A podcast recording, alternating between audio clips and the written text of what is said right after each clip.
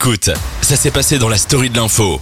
Salut à tous, vous écoutez jusqu'à 20h effectivement la story de l'info pour faire le plein d'actu tout en s'amusant. N'hésitez surtout pas à participer à notre émission en nous envoyant des petits messages via l'application Dynamic One BE ou via nos réseaux sociaux.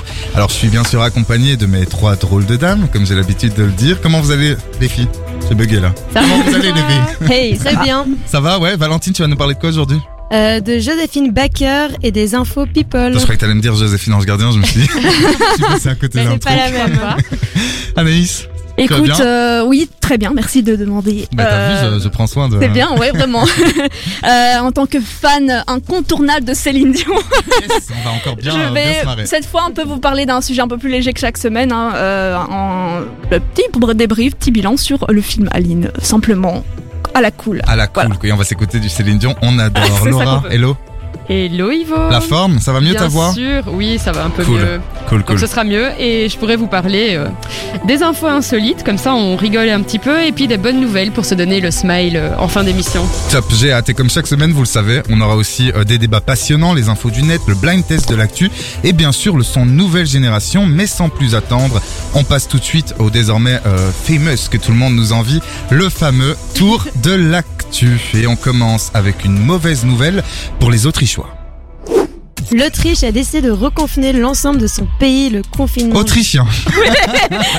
Pardon, excuse-moi. ça, Quand je j'ai dit crois. Autrichois, je me suis dit, c'est c'est Ouais, bizarre je me suis dit aussi, mais j'ai Pardon pas Valentine, je t'en prie, vas-y. te couper. Bah du coup, le confinement général a été annoncé vendredi matin par le chancelier Alexander Schallenberg. La décision est intervenue cinq jours seulement après l'entrée en vigueur du confinement des non-vaccinés. Le confinement de l'ensemble de la population a commencé hier pour une durée de 20 jours. Le chancelier a fait également savoir qu'une obligation vaccinale serait installée à compter du 1er février 2022. Et on continue tout de suite avec Anaïs qui va nous parler d'une manifestation. Oui, 35 000 personnes, selon l'estimation de la police de Bruxelles, étaient euh, dans le centre de la capitale ce week-end. Ils se sont rassemblés dimanche à 13h devant la gare du Nord à Bruxelles pour euh, la manifestation, pardon, intitulée euh, Ensemble pour la liberté. Un rassemblement qui a commencé hein, vraisemblablement dans le calme, mais certains esprits se sont échauffés en cours de manifestation. La police a dû déployer canons à eau et gaz lacrymogène pour disperser un certain manifestants qui tentaient de sortir du tracé du cortège. Cas sont reportés sur les réseaux sociaux, euh, voitures et combis de police endommagés, euh, barricades en feu. Le face-à-face avec les forces... Les por- Oula, pardon, excusez-moi, je me suis... J'ai bugué. Pardon, le face-à-face avec les forces anti-émeutes s'est déroulé euh, près euh, dans- du quartier européen, rue de la Loi. La police a confirmé l'arrestation de 42 manifestants. Et on continue tout de suite avec la disparition inquiétante d'une sportive. Laura, c'est à toi. Et oui, depuis le 4 novembre, on déplore la disparition de Peng Shuai, une jeune joueuse de tennis chinoise de 35 ans. La jeune femme, elle est numéro 1 mondial du double au tennis et c'est une véritable star dans son pays et elle ne s'est plus manifestée publiquement depuis qu'elle a accusé sur son compte Weibo, donc c'est le pendant euh, du Twitter euh, en Chine, Ouais. l'ancien vice-premier ministre chinois Zhang Gaolik, de 40 ans son aîné, de l'avoir contrainte à une relation sexuelle forcée il y a trois ans. Alors très rapidement, le message sur Weibo a été supprimé et euh, la disparition en fait de Peng Shuai a inquiété le monde entier, amenant même à la création d'un fameux hashtag Where is Peng Shuai, donc autrement dit où est Peng Shuai?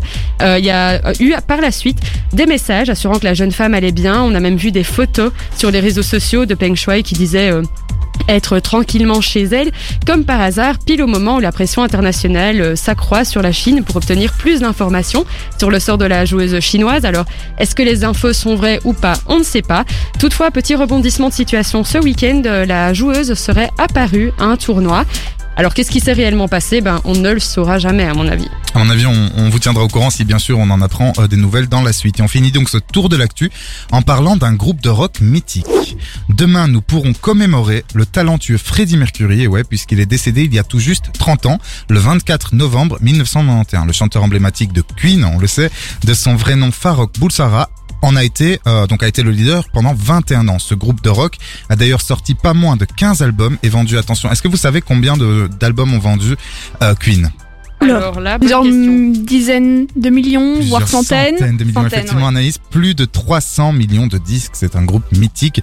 On se souvient bien sûr de nombreux titres qui ont marqué plusieurs générations, dont entre autres We Will Rock You, We Are the Champions, mon accent est génial, Bohemian Rhapsody ou encore Another One Bite to the Dust. Another One Bite to the Dust. Vous avez compris? Notons que Freddie Mercury est mort des suites du sida et j'en profite d'ailleurs pour dire que même si on n'en meurt presque plus aujourd'hui, il faut néanmoins continuer à se protéger. En Belgique, il y a environ 20 000 séropositifs et cela peut bien sûr toucher tout le monde. Bref, sortons couvert, car la capote, bah c'est pas comme les antibiotiques, c'est automatique.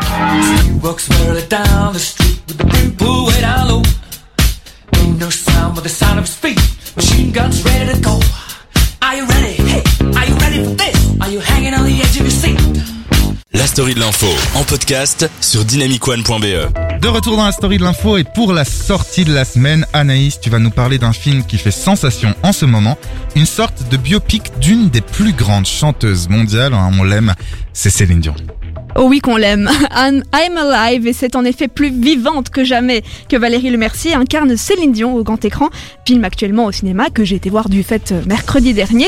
Et c'était de- depuis 2018 hein, l'annonce du tournage de Aline, le film Ouais, librement très longtemps. Oui, très longtemps. Il a été reporté beaucoup à cause du Covid. Librement inspiré par la vie de Céline Dion, Valérie Lemercier a non seulement incarné la diva québécoise, mais a en plus coécrit et co-réalisé ce long métrage.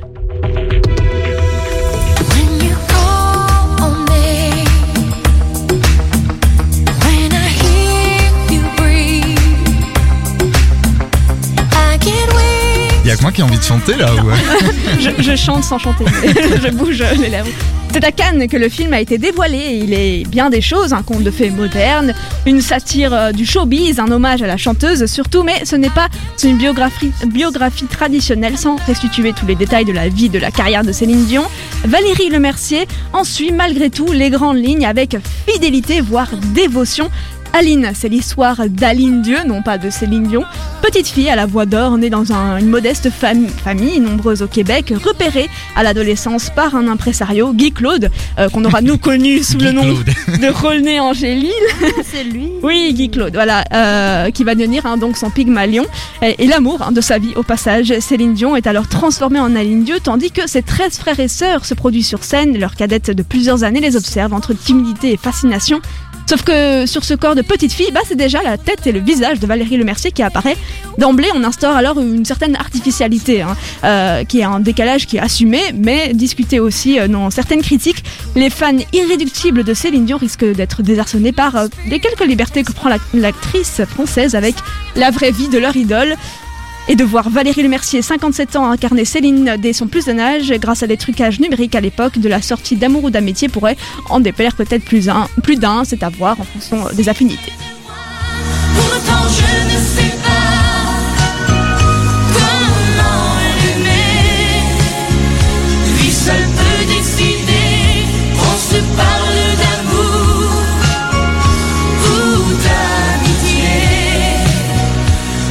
D'amour ou d'amitié, en effet, euh, j'en parlais juste avant, c'était un de ses premiers tubes hein, quand elle était très très jeune.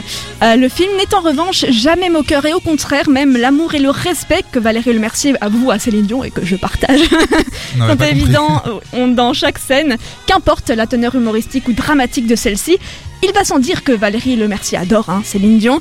Or, ce n'est pas c'est d'une que tardivement qu'elle l'a découvert, euh, paru en 1995 lors de l'album 2, euh, qui, est devenu pour elle un album de chevet. Et lorsqu'elle assista finalement à un concert de la chanteuse, Valérie Lemercier fut soufflée à la fois par la bête de scène et par la ferveur du public. C'est de cet album qu'est sorti le fameux Pour que tu m'aimes encore. Je vais chercher si tu l'emportes. Si dans tes danses, d'autres dansent des heures. J'irai chercher ton âme dans les froids,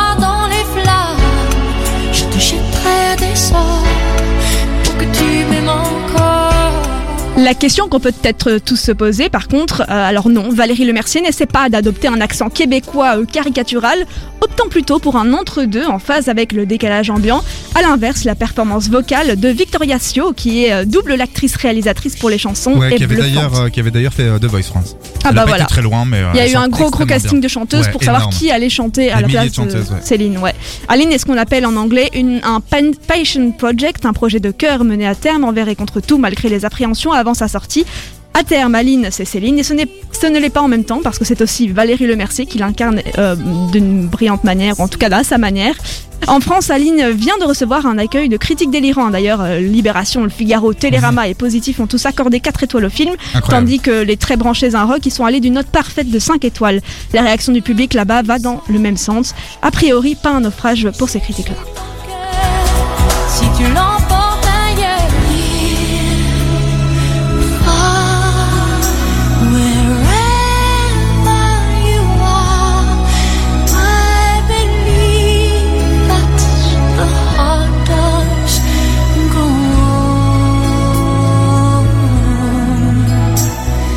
J'espère que vous aurez compris euh, naufrage, euh, Naufrage, ouais. Compris Parce que là, c'est du travail, ok Au Québec, là encore, c'est le clivage entre ce qui est proposé et ce qui est attendu, hein, qui risque de faire euh, foi de tout. Il y va par de, de surcroît la dimension chauvine, voire affective, de l'affaire à considérer. Tolérera-t-on qu'une artiste française vienne euh, nous présenter sa vision bien à elle, et on assiste sur les mots bien à elle, de notre Céline Dion pour les Québécois L'avenir le dira. En définitive, Aline semble surtout là pour faire plaisir à Valérie Lemercier, qui assouvit le fantasme de danser et de chanter à la manière de son idole. Les fans auront pour eux le plaisir de pouvoir chanter les tubes de la diva, comme on, on le fait depuis le début de cette chronique. en tout cas, moi, en tant que grande fan de Céline, j'irai où elle ira.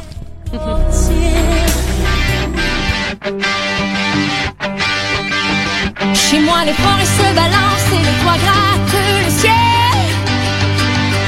Les eaux des torrents sont violentes et les neiges sont éternelles. Chez moi, les loups sont et tous les enfants les comprennent. On entend les cris de New York et les bateaux.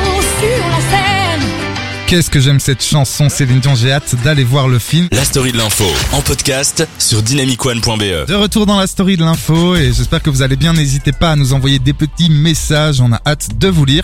Euh, dans un instant, en fait tout de suite même, on a le plaisir de recevoir aujourd'hui un invité très intéressant. Vous allez le voir. Je te mets la pression, Cola. Il s'agit d'un activiste climatique avec qui nous allons parler bah, d'écologie. Hein Ouais. C'est mieux. C'est mieux. Bonjour Cola Van Morcel, comment ça va? Salut Ivo, ça va Ça va, j'ai un peu écorché ton nom. Cola Van Morcel, je répète. Voilà. Non, C'est parfait. C'est parfait, bah tu vois. Comment ça va Tu vas bien T'es en forme Je suis totalement en forme. ouais. Alors du coup, pour que vous sachiez, euh, chers auditeurs et auditrices, j'ai donc invité Cola pour parler effectivement de l'écologie et pour faire un petit débrief un peu de la COP26, puisque tu y es y allé, mais on, on parlera de tout ça après. Moi, ce qui m'intéresse euh, pour commencer, c'est euh, que fais-tu dans la vie, simplement Eh ben, donc je suis étudiant à l'IEX Ouais. en master 1 en relations publiques. Ouais. Et du coup, à côté de mes études, ben, je suis donc activiste pour la justice climatique. Ça, c'est le terme qu'on aime vraiment bien utiliser. Eh ben ça, ça m'intéresse. Activiste pour la justice climatique. Voilà. Et pourquoi cette euh, précision, du coup? Euh, cette précision parce qu'en fait, quand on dit activiste pour le climat, on se bat pas que pour la, la biodiversité et pour sauver la planète. On se bat aussi euh, pour les droits humains, pour les droits des enfants, Ouais. pour euh, contre le racisme, euh, les droits LGBT+, etc. Tous ces combats sont super fort liés et sont à la base du problème. Donc si on traite pas le problème à la base, ben on règle pas, on règle pas le problème. Ok, très bien. Bah, du coup, je note. Et euh, deuxième question que j'ai envie de te poser, c'est euh, depuis quand, en fait, t'intéresses-tu, depuis quand euh, t'engages-tu dans la cause climatique, dans la justice climatique? Merci pour la Je t'en prie. Mais donc moi ça fait à peu près six mois et c'est vraiment en étant en confinement et en me sentant bloquant, euh, enfin complètement bloqué euh, parce que j'avais d'autres projets avant Ouais. où j'avais l'impression que je pouvais amener ma, ma petite pierre à l'édifice. Ben là je me suis dit en, en fait il faut que je fasse quelque chose. J'ai rejoint le mouvement de Youth for Climate, donc qui Ok. est le mouvement des jeunes pour le climat, euh, pour la justice climatique en Belgique. Ouais.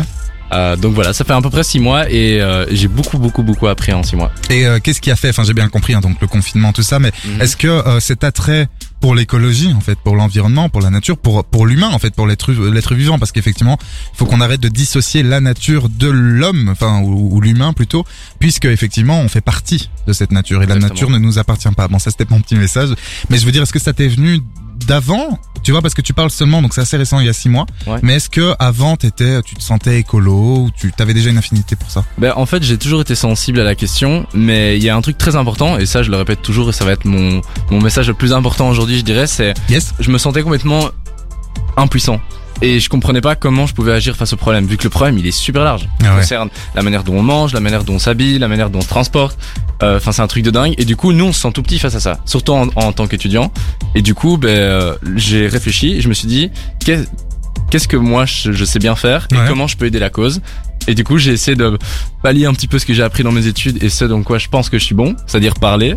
Donc je, suis, je pense que je suis au bon endroit ici. Ouais, bah oui, t'es bien tombé là. J'aime bien parler.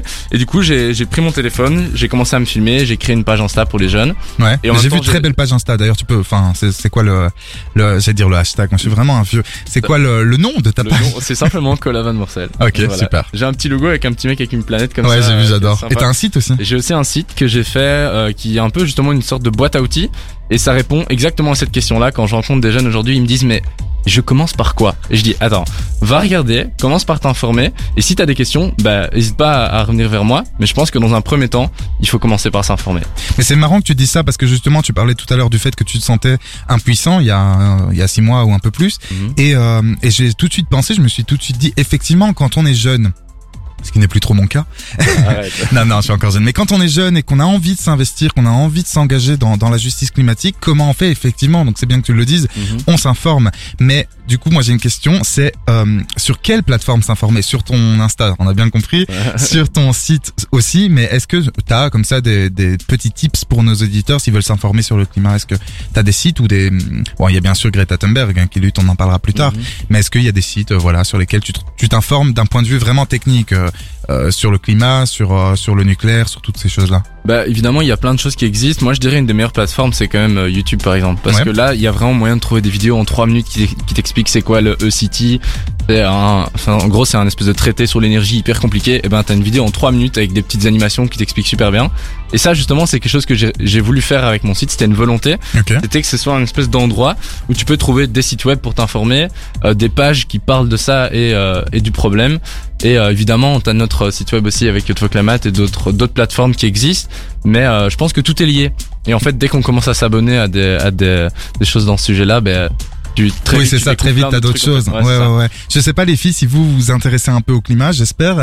Oui, Bah oui, quand même. T'imagines, non, on déteste ça, de toute Bah, façon, on est climato-sceptiques. Oui, je me souviens, je me souviens, Et effectivement. euh, ouais, participer à la, la marche pour le climat. Et puis, je suis des comptes euh, pas mal activistes, enfin, pour plein de sujets, mais euh, le climat notamment. Et des comptes Twitter aussi. Sur Twitter, il se passe beaucoup de choses Ouais. avec euh, des politiques notamment. Euh, voilà, on en reçoit, euh, enfin, on en reçoit euh, de là où je travaille aussi. Donc, du coup, c'est vrai que euh, on- Ouais, vous êtes on peut sensibilisé voir, à ça. Oui, et puis Euh, notre âge et notre euh, le fait qu'on à Bruxelles, je pense qu'il y a un contexte et une, une situation aussi qui fait qu'on est peut-être plus sensibilisé que je sais pas Effectivement, c'est euh. c'est hyper intéressant que tu dises ça, Anaïs, le fait qu'on est à Bruxelles, parce que bon, Bruxelles, capitale européenne, Bruxelles compte quand même. Je veux dire, après la Belgique, c'est un petit pays, mais il y a Bruxelles qui compte quand même dans les décisions. Euh, moi, ma prochaine question, j'avais plutôt envie de m'intéresser euh, à effectivement ces nouvelles, j'allais dire nouvelles manifs. Oui et non, parce qu'en fait, ça fait quand même des décennies qu'il y a des gens qui alertent sur euh, les, les problèmes de réchauffement climatique. Mais est-ce que tu as eu l'impression, toi, personnellement, hein, après tu peux parler en tant qu'activiste ou même en tant que personne, mais est-ce que personnellement tu as eu l'impression qu'il y a un changement ces derniers mois, ces der- dernières années? Toi, tu t'es investi récemment, j'imagine que d'autres aussi. Oui, ah ben, la réponse elle est oui, c'est un énorme oui. Euh, alors est-ce que c'est suffisant que pour aujourd'hui combattre le problème? Non, mais est-ce qu'il y a un changement un changement énorme Et ça c'est grâce justement aux mobilisations de 2018-2019 Avec euh, Greta Ça, Thunberg, voilà, ça- entre autres. avec Greta Thunberg et euh, Anona de Wever et Adelaide Charlie en Belgique qui étaient les leaders euh, de mon Ouais. enfin de mon mouvement. Et par exemple, qu'est-ce que ça a fait? Ça a fait deux choses. Ça a ramené le sujet du, du climat euh, au centre de la table Ouais. des politiques, mais aussi au niveau du débat public. Et ça, man- avant on n'en parlait pas dans les familles, les jeunes, etc. On en parlait peu, c'est vrai, ouais. Pas Très autant, en peu. tout cas. Ouais, ouais, Et clairement, donc clairement. ça, c'est vraiment euh, ce que ça a réussi à faire euh, en grande majorité. Enfin bon, pour faire court quoi. mais- Oui, bien sûr, bien sûr. Mais effectivement, même moi, euh, bon, moi du coup j'ai 31 ans, mais euh, j'ai jamais parlé de climat. Donc du coup, il y a 15 ans, euh, quand j'en avais 15, quoi, j'ai jamais, je parlais pas de climat avec mes parents. Oui, C'est fou. Mais enfin, même, enfin, en tout cas mes parents, mais je pense euh, de nos âges aussi, ils sont en mode, bah nous on n'était pas sensibilisés à ça en fait. Oui, alors que, alors que par exemple Total était au courant depuis les années 70 que ça allait alterner, tu vois. Non, mais c'est ça, mais c'est fou, quoi. Ouais. Et, euh, et voilà, une petite dernière question, et puis on se retrouvera hein, quand même pour la Ouais. partie 2 pour parler bien sûr de la COP 26 et puis de, des sujets qui t'importent. Hein, tu choisiras évidemment. Euh, moi, j'avais une question. Euh, un peu plus générale, enfin pas si général, mais du coup, s'il y a des manifestations, s'il y a des gens qui commencent à, à vraiment se bouger, est-ce que pour toi, en quelques mots, je sais que c'est compliqué, on en parlera plus tard, mais il y a eu un impact politique derrière ça? Parce qu'on voit que par exemple en France, bon là je, parle- je prends le parti français, mais il y a eu effectivement euh, le parti écolo aux dernières élections européennes qui a fait 13%, ce qui Ouais. est énorme. Mhm. Donc est-ce que tu penses que ces manifestations ont ou vont avoir un impact dans les urnes? Bah évidemment, ça va avoir un impact, mais après, est-ce que les politiques vont tenir leurs engagements Ça, c'est encore autre chose.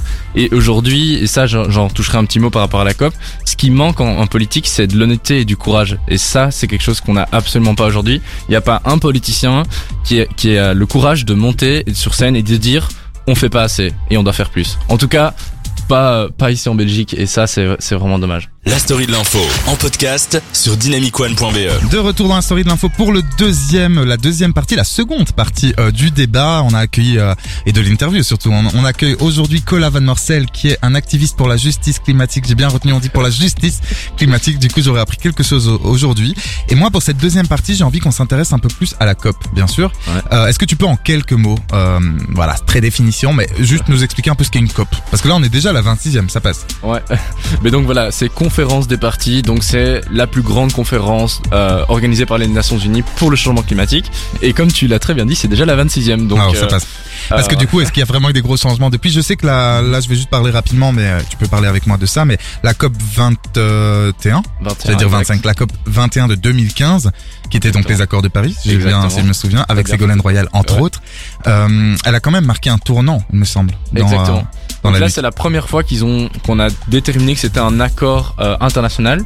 Donc ça, c'est c'est hyper chouette, c'est porteur d'espoir. Après, il y a toujours le revers de la médiale, et je vais en donner un exemple. Euh, les termes d'énergie fossile étaient même pas compris dedans. C'est alors dingue. que les énergies fossiles sont la première cause du changement climatique. Donc tu vois le problème. Et ça, je l'ai vu à l'IEX euh, très récemment. Ouais. Euh, c'est basé sur des compromis, les COP. Et les compromis, le- problème là-dedans, c'est que les deux parties sont, perdants. Donc en fait, on fait un texte, on essaie de le rendre le plus attractif possible. Donc t'as 196 pays qui le signent, mais en fait, il est pas du tout ambitieux et il est pas, il est pas du tout suffisant. Ouais, c'est ça le pas si problème. tu vois un peu la problématique. On voit très bien le- la problématique. Et cette année, j'ai l'impression que la COP26 a eu une répercussion encore plus grande due au dernier rapport du GIEC, qu'on en a encore plus parlé. Euh, Est-ce que ça a changé euh, des choses par rapport à, à ça ou par rapport à enfin, ce qui s'est passé euh, Parce qu'on Euh, rappelle quand même ouais. que Cola, avant que tu répondes, excuse-moi, euh, à la question d'Anaïs, on rappelle que tu es allé, et c'est aussi en partie pour ça qu'on t'a invité, tu es allé à la COP 26 qui s'est déroulée à Glasgow pendant quoi, une dizaine de jours? Euh, Un ouais, peu à plus peu près, un peu Ouais. près, ouais, ça. et, euh, et donc effectivement, euh, tu peux répondre à la question d'Anaïs par rapport à, à l'impact. Ben, c'est ça. En fait, la, la- pour répondre aussi à ta question, effectivement, le rapport du GIEC a eu un impact, mais plus, sur- je dirais, sur la population que sur les, sur les, les politiques. Par contre, la COP26 était importante. Pourquoi? Parce que aux accords de Paris, ils ont fait un, enfin, un traité où ils disaient que cinq ans après, ils devaient revenir avec les NDC. C'est un, un terme en anglais compliqué, qui veut dire que tu reviens avec un rapport plus ambitieux que le précédent. Et c'est pour ça que la COP26 était si importante. Et en fait, si tu calcules, tu te dis attends, il y a un problème. Mais on le rappelle et on l'a encore aujourd'hui avec les masques, il y a eu le Covid et du coup, ça a encore plus traîné. Donc tous les pays devaient revenir avec des, des, des, des politiques plus ambitieuses, qui n'a pas été le cas. Je vais donner un petit exemple maintenant. Euh, si on suit les ambitions, et disons qu'ils les suivent, ce qu'ils vont sûrement pas faire, tous les pays ont mis sur la table aujourd'hui, on irait vers un monde à 2,4 degrés. Et je le rappelle, c'est un monde inhabitable, ni pour vous, ni pour moi, et surtout pas pour des millions de gens. Vraiment. C'est bien que tu les- rappelles ce, ce truc, j'allais dire, de degrés, cette problématique des degrés, puisqu'on est d'accord qu'il faudrait que ce soit maximum à une augmentation de 1,5 si je me trompe Exactement. Et je vais donner une petite métaphore Ouais, ouais, juste pour, pour les gens parce que je trouve que ce truc est toujours hyper abstrait. Faut prendre ça sur une échelle d'un corps humain. Tu vois, euh, on est à quoi 37,5, un truc comme ça, Ouais. quand on est bien. Quand t'es à 40, t'es pas bien, t'as de la fièvre.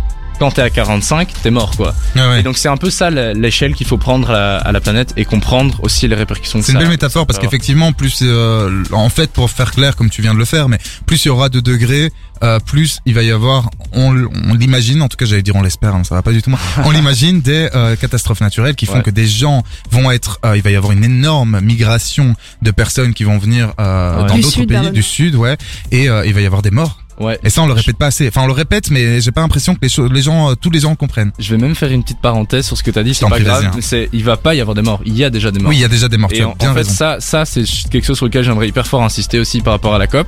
Nous, on appelle ça les MAPA people, donc c'est les Most Affected People in Areas. Donc c'est les personnes aujourd'hui déjà euh, touchées par le changement climatique.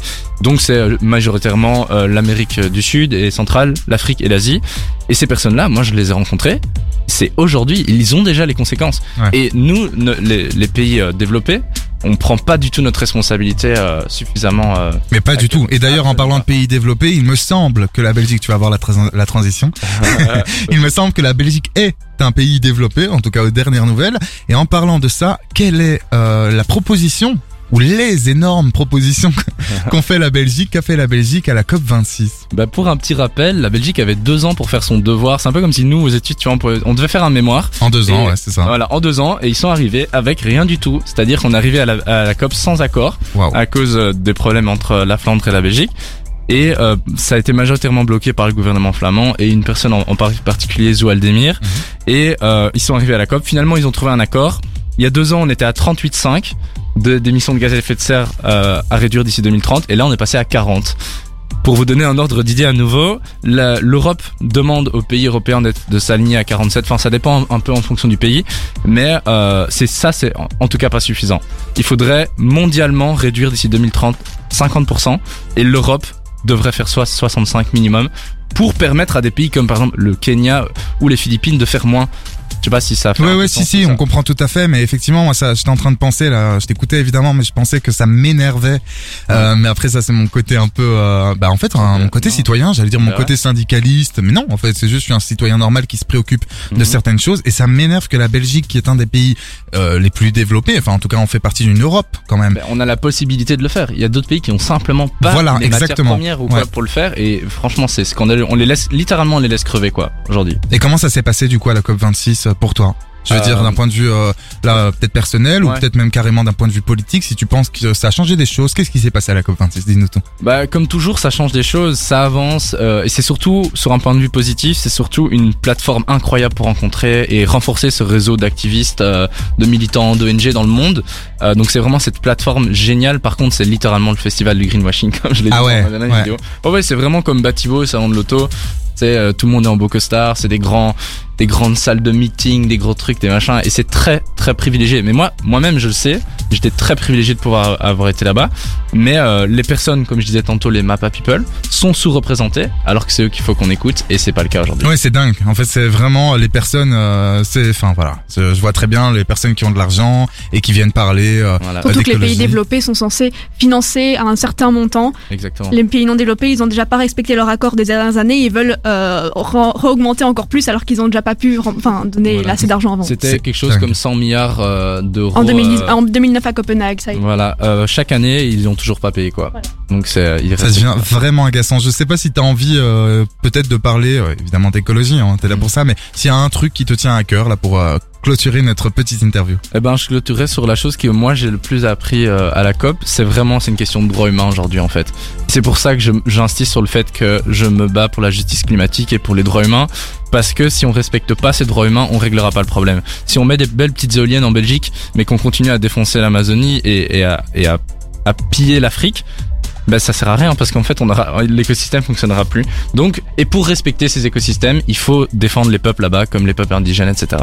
Donc bah écoute, ouais. c'est le, le mot de la fin, c'est les droits humains. Les droits humains, je pense que c'est hyper important. Euh, je rappelle, hein, merci déjà hein, beaucoup Cola d'être venu, Cola Van merci Marcel. Euh, Je, je galère à dire ton nom, je suis désolé, c'est moi. Euh, je rappelle que tu as un Insta hyper intéressant. D'ailleurs, je suis très étonné euh, que tu me dises euh, il y a quelques instants que tu as commencé il y a six mois. Moi, je savais pas. Hein, je t'ai découvert Mhm. il y a peu de temps. Et euh, en fait, moi, je pensais que tu faisais ça depuis des années. Ton site, il est canon. Allez faire un tour sur son site. C'est bien fait, c'est euh, clair, c'est lisible. Tu vulgarises les choses comme font tant d'autres et tant mieux parce qu'on a vraiment besoin de vous. Donc, c'est Cola Van Marcel sur Insta. Ton site, j'imagine que c'est la même chose. C'est pareil. Voilà, exactement. Et je te remercie infiniment d'être venu aujourd'hui. On se tient au courant de la suite. J'espère te réinviter dans un an pour dire qu'en fait, euh, il y a plus de soucis écologiques. Aussi. je, je crois que je rêve. Ah oui. Oui, je rêve. ok, merci beaucoup, Cola. Merci à vous. La story de l'info en podcast sur dynamicone.be. On est toujours avec vous jusqu'à 20h, il vient de le dire, le monsieur, sur Dynamic One. Et c'est le moment de la personnalité de la semaine. Valentine, tu vas nous parler d'une danseuse, une chanteuse et une actrice, et tout ça, c'est la même personne. C'est une personne qui a marqué, une personnalité qui a marqué la France. On parle bien de Joséphine Baker.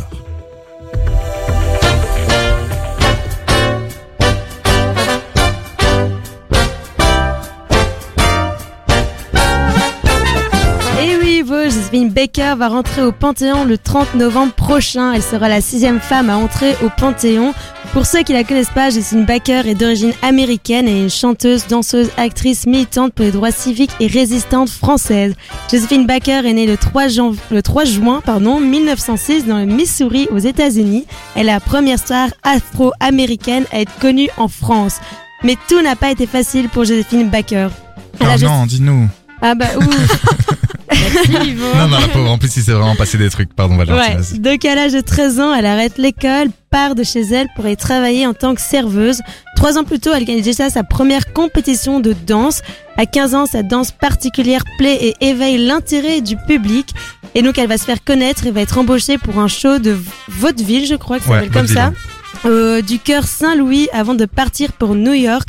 À Broadway, elle se produit dans des revues dont euh, The Chocolate euh, Dundies en 1924. Alors en 1925, Josephine Baker est la première danseuse à se produire dans un spectacle nommé La Danse Sauvage au Hmm. théâtre des Champs-Élysées. Il est important de savoir qu'à ses débuts, Josephine Baker, elle se produisait sur scène en étant habillée simplement d'une pagne. Donc je sais pas si vous savez ce que c'est. Une panne ou un pagne D'une pagne, je Une crois. peut-être, je sais pas. Non, c'est un genre un truc blanc, non Pour moi, Euh, c'est une petite jupe avec. euh, Oui, c'est très découvert. les- Ah. Oui, c'est ça, une petite jupe, un petit top. Et je pense même qu'elle avait des bananes dessus. En tout cas, les archives montrent ça, donc euh, j'imagine que Qu'elle du avait coup, des la bananes. pagne, euh, c'est Et que- ça. donc, du coup, elle avait la banane. c'est ça. Exactement. donc euh, son accontrement, euh, évidemment, il a fait un peu scandale à Paris, mais très vite, elle conquit, euh, conquis, pardon, Elle conclut. la sympathie du public. Donc plus tard, elle devient un modèle d'inspiration pour les peintres cubistes comme euh, Pablo Picasso ou des écrivains comme Ernst Hemingway ou encore des créateurs comme Christian Dior. Alors Josephine Baker danse aussi le Charleston. Son interprétation de danse sauvage a fait éveiller l'intérêt du public parisien pour le jazz et les mélodies afro-américaines. Mais cependant, cette danse aux origines afro-américaines a encore du mal à s'imposer en France, où Ouais. l'image de la colonisation du peuple noir et du continent africain est encore très ancrée dans les mentalités de l'époque.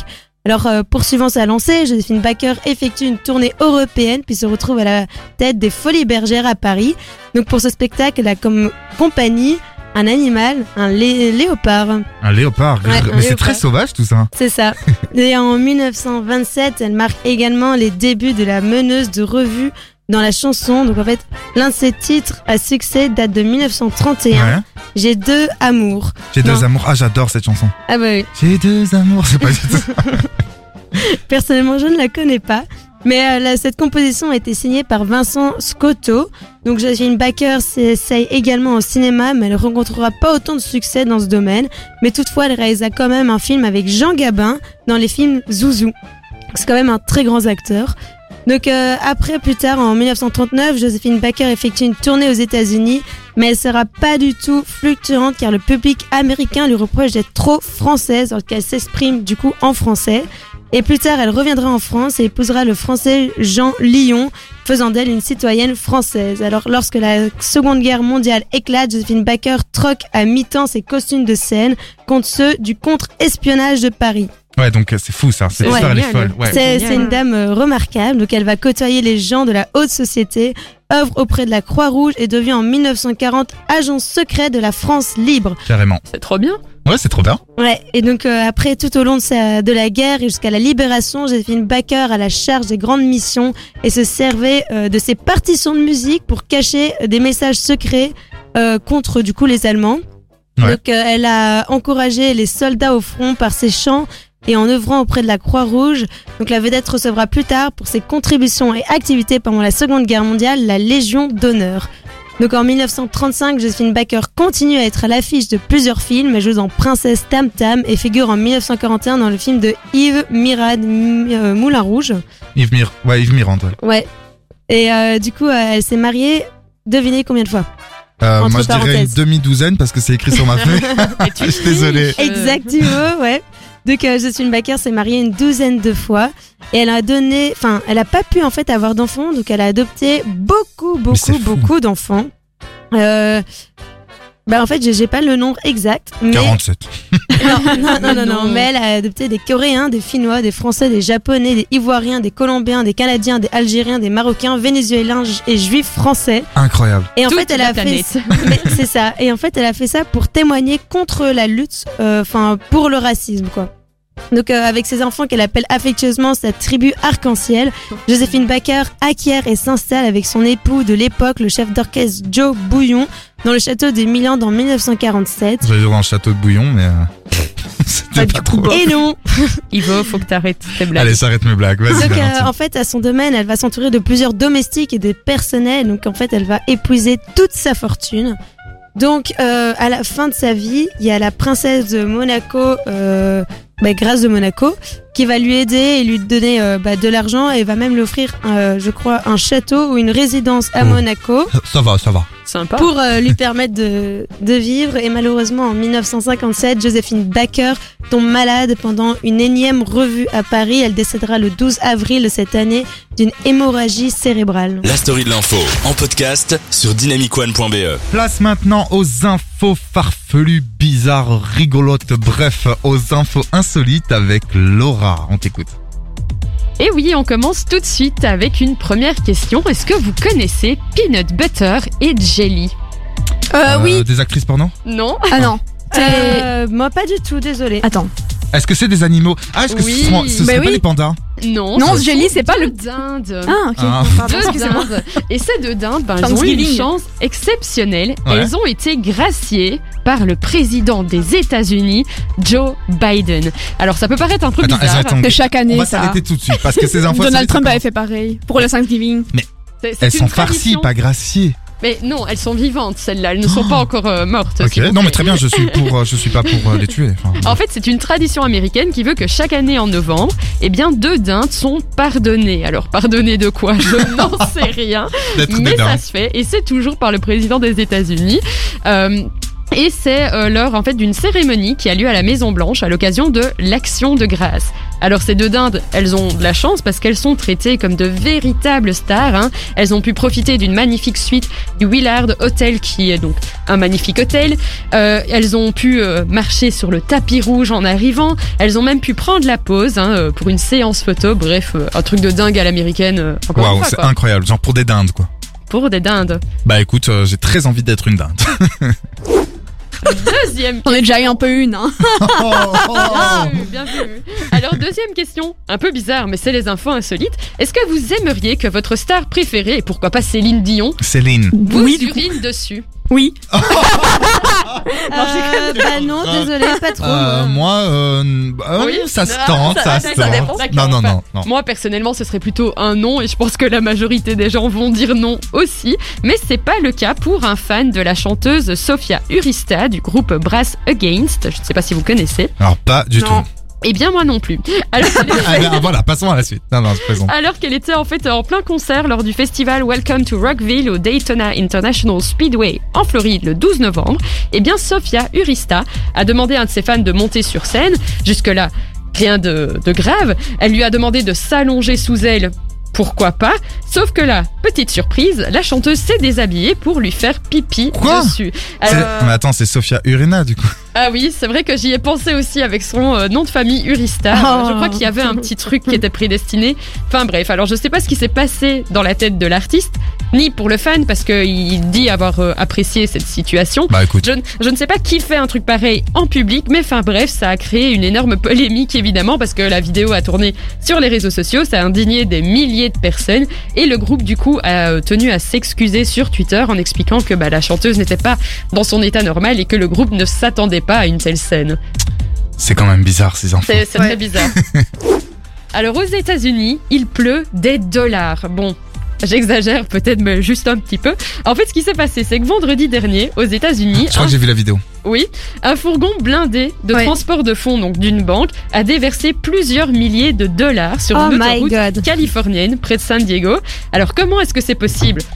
Je ne sais pas parce que la porte s'est malencontreusement ouverte. C'est quand même très étrange. Ouais, c'est vrai Dans tous les cas, vous imaginez bien euh, la joie des automobilistes derrière, hein, qui sont vite empressés de ramasser les billets. Mais leur joie a été de courte durée, parce que forcément, bah, la police est intervenue, et euh, elle a notamment arrêté deux personnes qui ont été un petit peu trop gourmandes, mais surtout qui, dans la précipitation, se sont en fait verrouillés à l'extérieur de leur voiture, et donc du coup, bah, pour prendre la fuite avec euh, des dollars dans la police suisse, c'est un peu compliqué, quoi. Ensuite, préparez-vous, ce que je vais vous annoncer est digne d'un film de science-fiction. Ah, La société londonienne Walletmore a mis au point un implant sous-cutané qui permet aux utilisateurs de payer d'un simple geste de la main. mais c'est flippant. Vous trouvez pas ça flippant les filles? Euh, Moi, je trouve ça plutôt flippant. Mais De payer d'un simple geste de la main Avec oui. une puce là dans Oui. la main. Bah, en- ah oui, mais enfin, Ah ouais, je fais non. déjà ça avec mon téléphone, avec ma carte, Ouais, mais euh, tu sans voudrais Pas contact. plus. avec ta main, quoi. Bah, ça fait un peu tes tracés, quoi. Genre, Ouais, euh, c'est chaud. Imagine, ça, ça va pas Mon- avec ton Mon corps. téléphone est déjà le prolongement de mon bras à H24, donc. Ah, ok. Chacun son truc. Anaïs, c'est pour. Et tu pourrais y aller, je vais te dire, en Belgique, Ah. on peut se le faire. Merci. Alors, c'est complètement fou, hein, mais on y est. Euh, on est capable d'injecter des puces sous la peau des gens. Alors, avec cette technologie, on peut faire plein de trucs. On peut déverrouiller des téléphones, allumer des ordinateurs, badger à l'entrée de son travail aussi. euh, comme ça, on doit plus sortir sa petite carte. Et maintenant, on peut payer ses courses. Alors, c'est pas si récent, en vrai. Déjà en 2015, il y avait ce qu'on appelait des implant parties, donc des fêtes d'implants. Très bizarre, mais bref, qui étaient organisées en Suède. Et puis, ça s'est un peu exporté partout dans de grandes villes européennes. Et en fait, euh, les personnes arrivaient pour qu'un professionnel leur implante une, pou- euh, une puce pardon, entre le pouce et l'index. Ouais. Et euh, ils devenaient ainsi des cyborgs, hein, entre gros guillemets évidemment. Et là, on est en 2021 et c'est possible, on peut payer avec une, puce dans sa main. Alors d'ailleurs, le slogan de la société Walletmore, c'est toujours avoir son argent à portée de main. Ben oui, un petit peu littéralement, vu que c'est pas dans pas mal. sa main. En tout cas, une chose est sûre. C'est qu'on ne risque plus de se faire voler son portefeuille, juste peut-être de se faire couper la main. Je sais pas ce qui est mieux. Ouais. c'est ça. C'est un peu glauque. En tout cas, Anaïs, vu que ça t'intéressait, euh, c'est une puce de la taille d'un trombone, d'une épaisseur d'un demi-millimètre. Ce n'est pas de risque pour ta santé. Genre. Euh, Mais ça Comme le mal. vaccin, quoi. Ouais, c'est certifié grâce à la technologie NFC, donc Near Field Communication. Mhm. Et c'est disponible en Belgique, à un seul endroit. C'est chez Skins Body Art à Pelt, c'est dans Ouais. le Limbourg. Et pour la modique somme de 199 euros. que Alors- demande le peuple? Voilà, alors les filles, vous avez envie de le faire? Anaïs, toi, elle a l'air très très très partante. Oui, bah moi je suis assez Non mais tu ferais vraiment ça Non mais pour... Non, je sais pas. Enfin, pff, je suis assez évolution, mais effectivement, où est-ce que sont les limites de l'éthique euh, Bon, ça c'est un grand débat encore. Bah hein. ça c'est clair, c'est vraiment ça en fait. Est-ce que tu, tu ferais ça ouais Valentine? Moi, je trouve que ça, euh, peut-être c'est, je trouve ça un peu dangereux. Euh, bah, de- du fait, imagine, enfin, c'est maintenant on nous injecte n'importe quoi dans le corps. Non mais clairement. Et c'est, c'est clairement, allez, des, des vaccins, je les comprends tout à fait, mais des, euh, des, des puces pour pouvoir payer. Non mais là c'est c'est du confort, mais c'est du confort un peu chelou.